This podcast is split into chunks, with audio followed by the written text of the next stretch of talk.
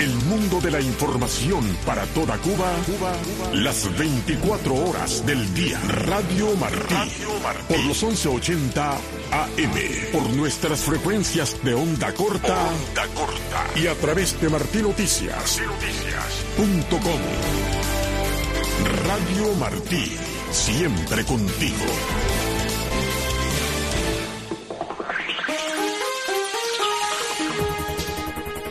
10 con 30 minutos, estamos en tiempo de noticias en Radio Martí. En las informaciones, defensores de los derechos humanos critican la falta de claridad de las autoridades de La Habana en la información publicada sobre la presunta muerte de dos médicos cubanos secuestrados por una milicia yihadista en África. Yolanda Huerga presenta sus opiniones.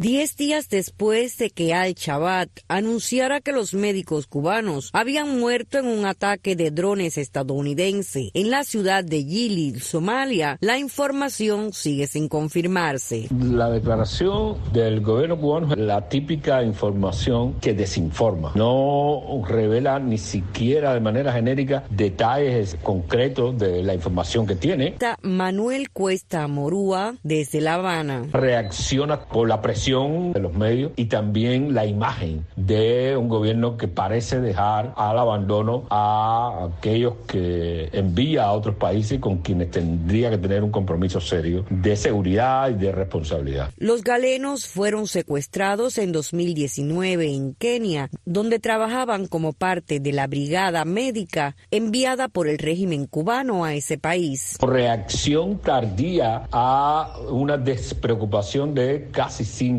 años después del secuestro de estos dos médicos. No hubo un intento serio de resolver esta situación que requería buscar una intermediación con el propio grupo yihadista a través de cualquiera de sus interlocutores en la misma África o en el Medio Oriente, a través de Hamas, digamos, para tratar de liberar y haber hecho una campaña efectiva en África, apelando a todos aquellos estudiantes que de alguna manera pasaron por Cuba, estudiaron aquí. La Cancillería cubana dijo que como resultado de las gestiones del presidente de la Asamblea Nacional, Esteban Lazo, durante su visita a Kenia, se ha obtenido información sensible que ayuda a avanzar en el esclarecimiento aún limitado sobre la presunta muerte de los médicos. Ahora empiezan a alardear enviando a Esteban Lazo supuestamente a recabar información que no va a devolver con vida a estos cubanos al seno de sus familias. Y siempre va a estar diezmada la información que emitan respecto a cualquier cosa que pueda aportar luz sobre las razones por las cuales nunca intentaron realizar acciones que concretaran el retorno de los galenos. Señaló Eber Oscar Matos Leiva, residente en Moa, Holguín. El pueblo cubano tiene escasísima información, dado que el régimen de La Habana se ha ocupado de mantener un manto de silencio y una posición bastante silente al respecto. Un portavoz del Comando de África de Estados Unidos dijo a la cadena CNN que estaban al tanto de los informes de la muerte de dos civiles en los ataques del 15 de febrero y que continuarían evaluando los resultados de esta operación. Yolanda Huerga, Martín Noticias. Raúl Castro se reunió el lunes en La Habana con el secretario del Consejo de Seguridad de la Federación de Rusia, el general del ejército Nikolai Patrushev, un importante aliado del presidente Vladimir Putin, para discutir la cooperación en materia de seguridad, así informó la agencia rusa Interfax. El organismo ruso dijo en un comunicado citado por Interfax que se discutieron varias cuestiones de la cooperación ruso-cubana en el campo de la seguridad y que Patrushev aseguró a Castro que Moscú sigue comprometido con el espíritu de asociación estratégica entre los dos países. Una publicación en la cuenta oficial de Castro en la red social X señaló que en el encuentro se constató el excelente estado de las relaciones y el alto nivel de diálogo político entre ambas naciones y se coincidió en la voluntad de continuar ampliando las relaciones bilaterales. Además, afirmó que Castro estuvo acompañado por el ministro del Interior, el general de división Lázaro Alberto Álvarez Casas y otros jefes de ese ministerio. A raíz del apoyo de Cuba a Rusia tras la invasión a Ucrania, las relaciones entre La Habana y Moscú se han reforzado con una serie de acuerdos, visitas de alto nivel y pronunciamientos a nivel internacional. Y Rusia reaccionó el martes a las palabras del presidente de Francia, Emmanuel Macron, quien anunció una serie de medidas para reforzar el apoyo de las potencias occidentales a Ucrania sin descartar, el envío de tropas. La agencia FP tiene este informe. Una respuesta contundente Rusia afirmó el martes que un eventual envío de tropas a Ucrania no le conviene a Occidente, un día después de que el presidente de Francia, Emmanuel Macron, dijera que esa opción no puede descartarse. El portavoz del Kremlin, Dmitry Peskov, consideró que el simple hecho de plantear esa posibilidad supone un nuevo elemento muy importante en el conflicto el mandatario francés acogió una conferencia de líderes europeos en París para recabar un mayor apoyo para Ucrania, cuando su guerra para repeler la invasión rusa entró en su tercer año y disminuyen sus reservas de municiones. Allí describió un panorama sombrío de la Rusia del presidente Vladimir Putin y explicó que las posiciones de Moscú en el frente de Ucrania y a nivel interno se estaban fortaleciendo. Macron aseguró que hará todo lo necesario para garantizar que Rusia no gane esta guerra, aunque reconoció que no existe consenso sobre el envío de tropas occidentales a Ucrania. Otros de los anuncios fueron la creación de una nueva coalición para suministrar a Ucrania misiles y bombas de medio y largo alcance y la existencia de un consenso para hacer más y más rápido el envío de armamento a Kiev. La OTAN aclaró el martes que no tiene planes de enviar tropas de combate a Ucrania, mientras que países como Alemania, Reino Unido y España también se desmarcaron de esa idea. Hasta aquí las informaciones. Sigue en sintonía con nosotros en Radio Martín. Le acompañamos Teudi Giro y Ariane González. Aquí comienza.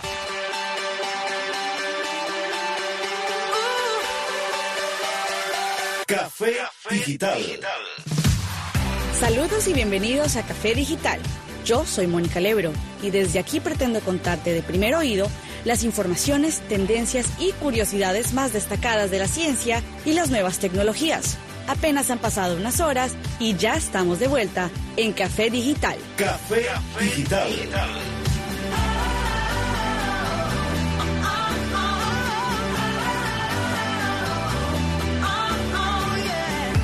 Investigadores han comprobado que un algoritmo de inteligencia artificial puede detectar un ritmo cardíaco anormal en personas que aún no muestran síntomas. El estudio lo ha llevado a cabo un equipo integrado, entre otros, por David Uyang del Centro Médico Cedars-Sinai en Estados Unidos y Neil Yuan de la Universidad de California en San Francisco. El algoritmo que identificó señales ocultas en pruebas de diagnóstico médico comunes puede ayudar a los médicos a prevenir mejor los accidentes cerebrovasculares y otras complicaciones cardiovasculares en personas con fibrilación auricular, el tipo más común de trastorno del ritmo cardíaco. Los algoritmos desarrollados anteriormente se han utilizado principalmente en poblaciones blancas. Este algoritmo funciona en diversos entornos y poblaciones de pacientes incluyendo personas que han prestado servicio en el ejército y también poblaciones desatendidas. Los expertos estiman que aproximadamente una de cada tres personas con fibrilación auricular no sabe que padece de la afección. En la fibrilación auricular, las señales eléctricas en el corazón que regulan el bombeo de la sangre desde las cámaras superiores a las inferiores son caóticas. Esto puede hacer que la sangre en las cámaras superiores se acumule y forme coágulos de sangre que pueden viajar al cerebro y desencadenar un accidente cerebrovascular isquémico. Para crear el algoritmo, los investigadores programaron una herramienta de inteligencia artificial para estudiar los patrones encontrados en las lecturas del electrocardiograma. Un electrocardiograma es una prueba que monitorea las señales eléctricas del corazón a las personas que se someten a esta prueba se les colocan electrodos en el cuerpo que detectan la actividad eléctrica de este órgano.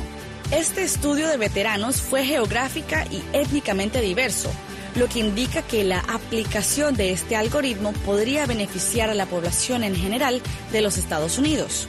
Esta investigación también ejemplifica una de las muchas formas en que los investigadores del Schmidt Heart Institute y la División de Inteligencia Artificial en Medicina están utilizando la inteligencia artificial para abordar el manejo preventivo de afecciones cardíacas complejas y desafiantes.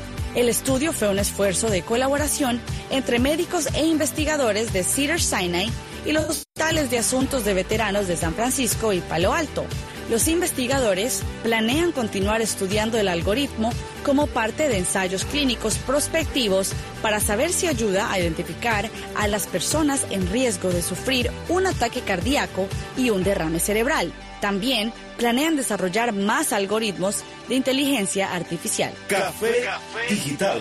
Café digital. Café digital. Sigue al ritmo de la ciencia y las nuevas tecnologías. En Café Digital por Radio Martín.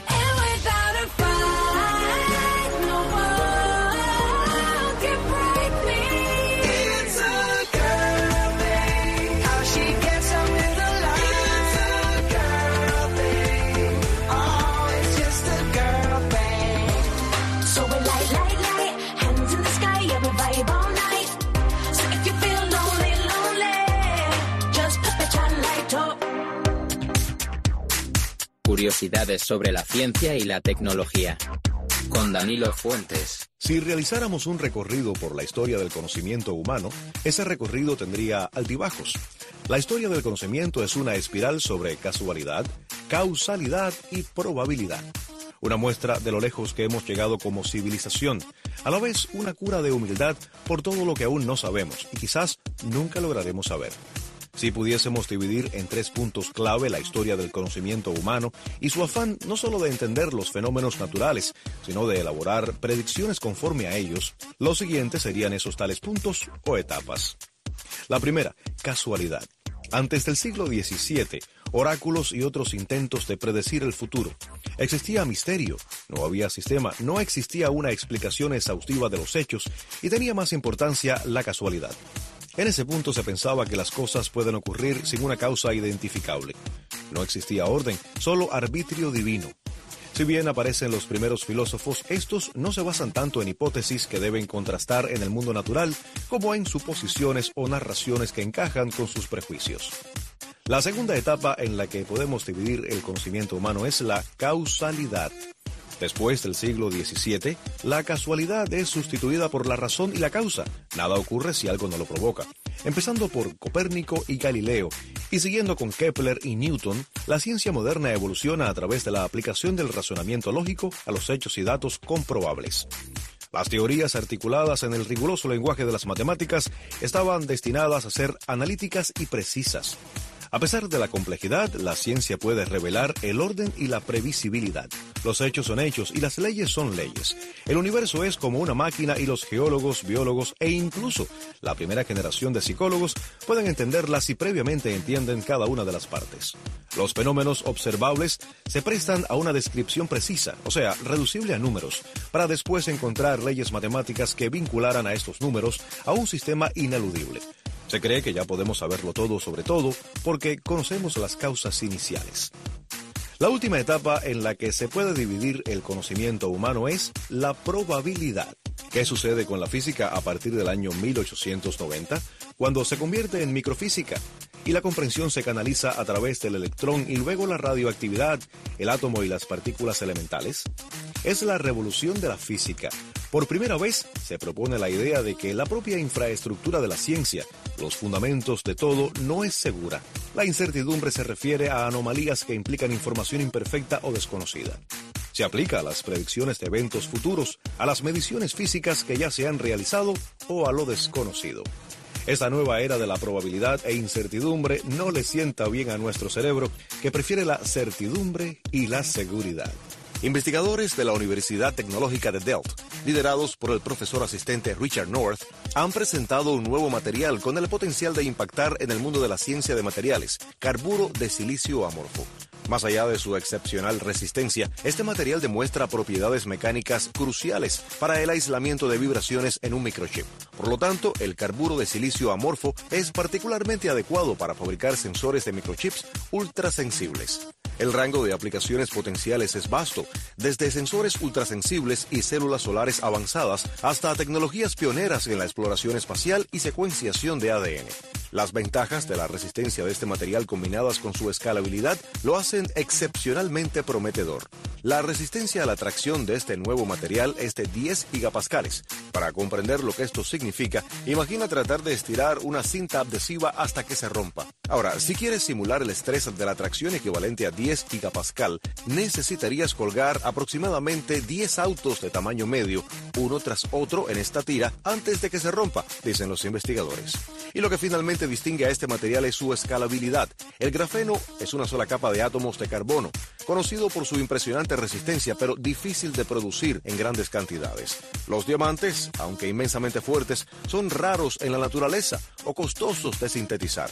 Por otro lado, el carburo de silicio amorfo se puede producir a escalas mucho más grandes, ofreciendo láminas de este material increíblemente robusto. Con la aparición del carburo de silicio amorfo, estamos en el umbral de una nueva etapa en la fabricación de microchips llena de posibilidades tecnológicas. Café Digital. Digital.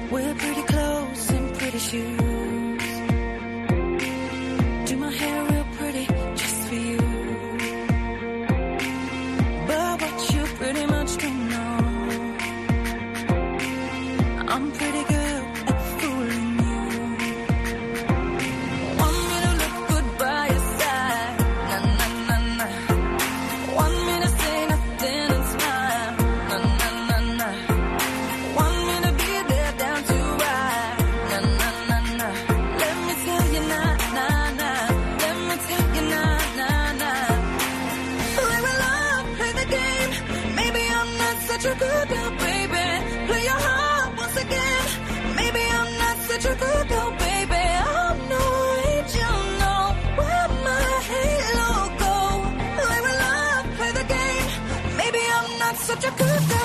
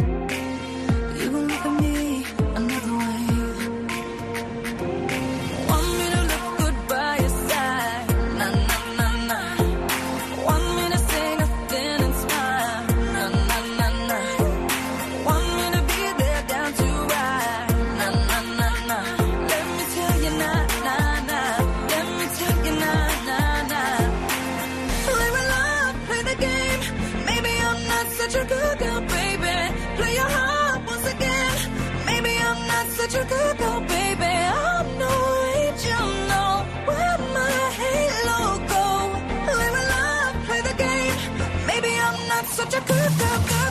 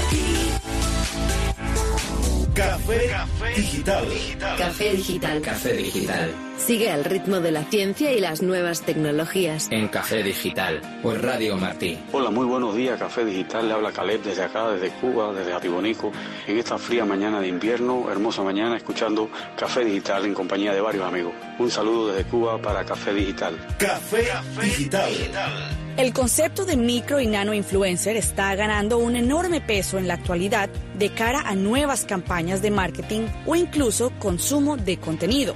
En la actualidad, el concepto de influencer está asociado a personas que trabajan y viven de las redes sociales o plataformas y cargan a sus espaldas miles de seguidores. En la era de la digitalización, estos se han convertido en figuras destacadas en nuestra sociedad.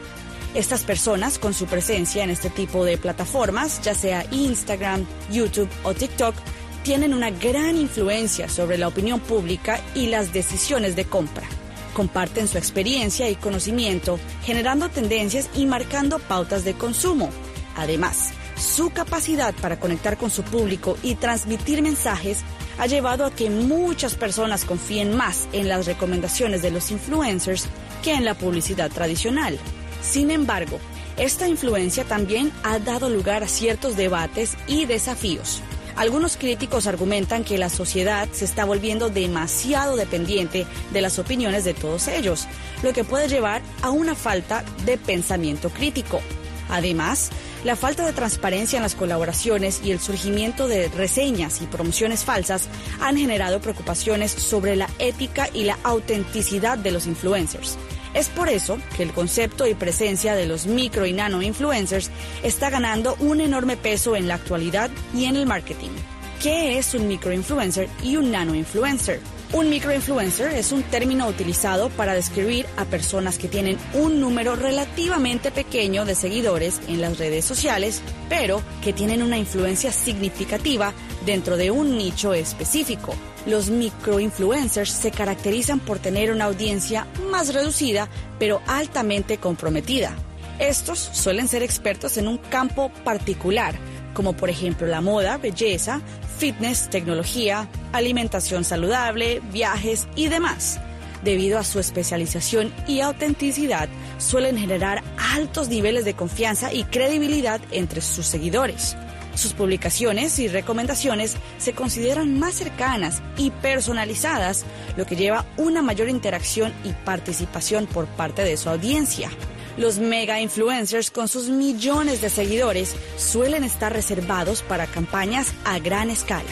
Por lo tanto, no siempre son accesibles para presupuestos más pequeños. Sin embargo, los microinfluencers pueden ser más rentables, aunque hay que tener en cuenta que su audiencia más pequeña puede significar que su alcance sea un poco más limitado. Como puedes ver, en muchas ocasiones menos es más y todo depende del tipo de campaña o el tipo de contenido que tú quieras ver. Marcas grandes como DoorDash, IKEA, Sephora, Dyson y Starbucks trabajan constantemente con nanoinfluencers para sus claras ventajas, aunque cuidado, porque también podrían llegar a aprovecharse de ellos por estar dispuestos a hacer el trabajo por menos dinero e incluso hasta gratis. Café Digital. Recuerda visitarnos en facebook.com slash Martín Noticias. Allí encontrarás las últimas informaciones de Cuba y el mundo sin censura. Pero cuando estés allí, no olvides darnos like y síguenos.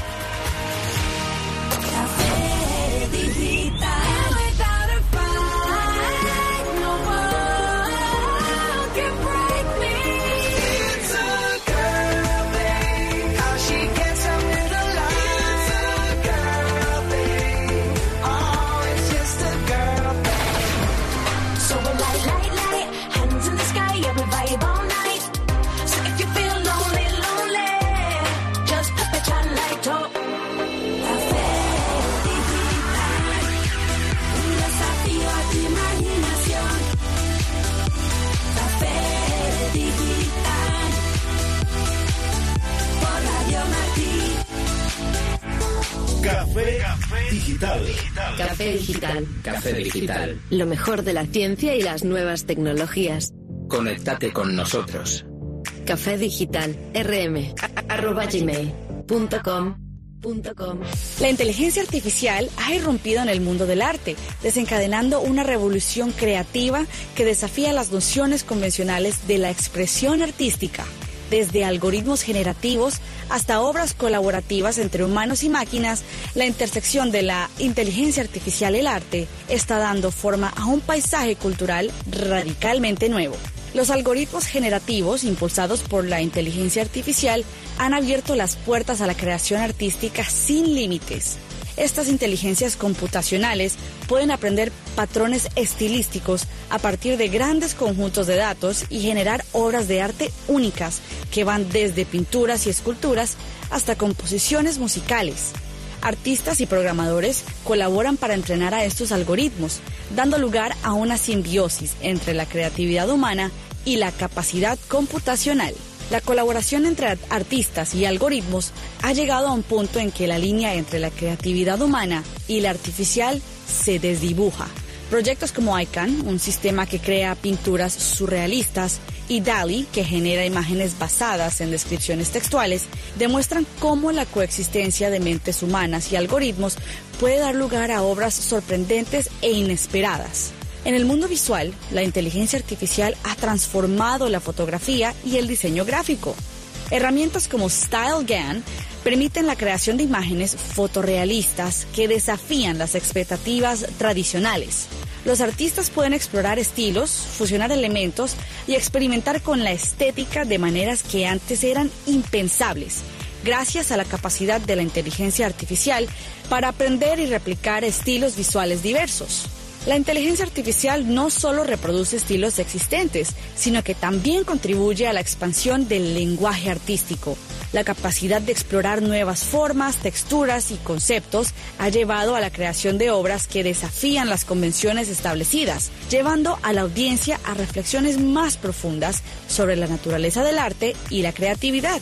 A medida que la inteligencia artificial se integra más en el mundo artístico, surgen cuestionamientos éticos. ¿Qué significa la autoría en un contexto donde la inteligencia artificial contribuye significativamente a la creación artística? ¿Cómo afecta esto a la valoración del arte y a la identidad del artista?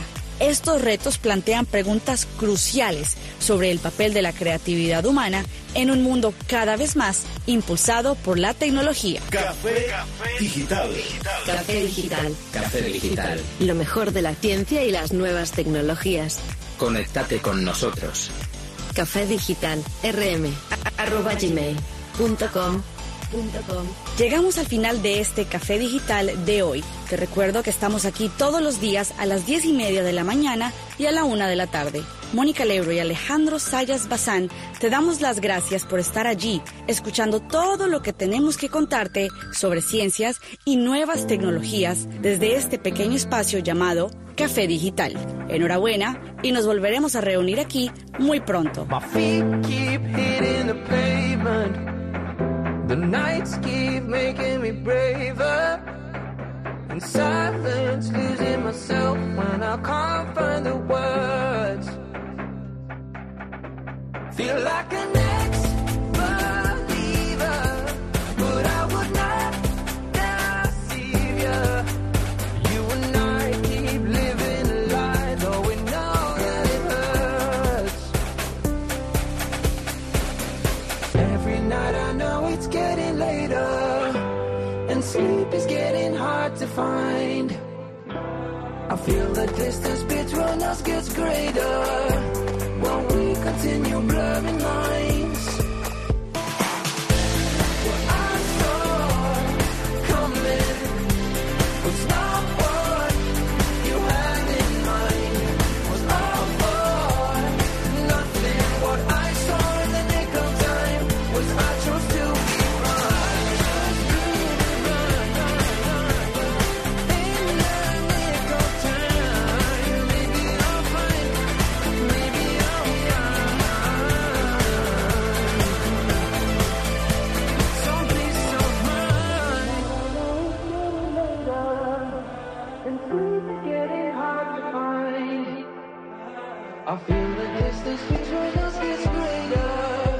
When we continue blurring lines.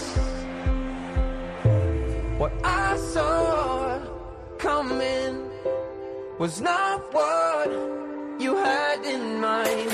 Was over nothing. What I saw in the nick of time was I chose to be blind.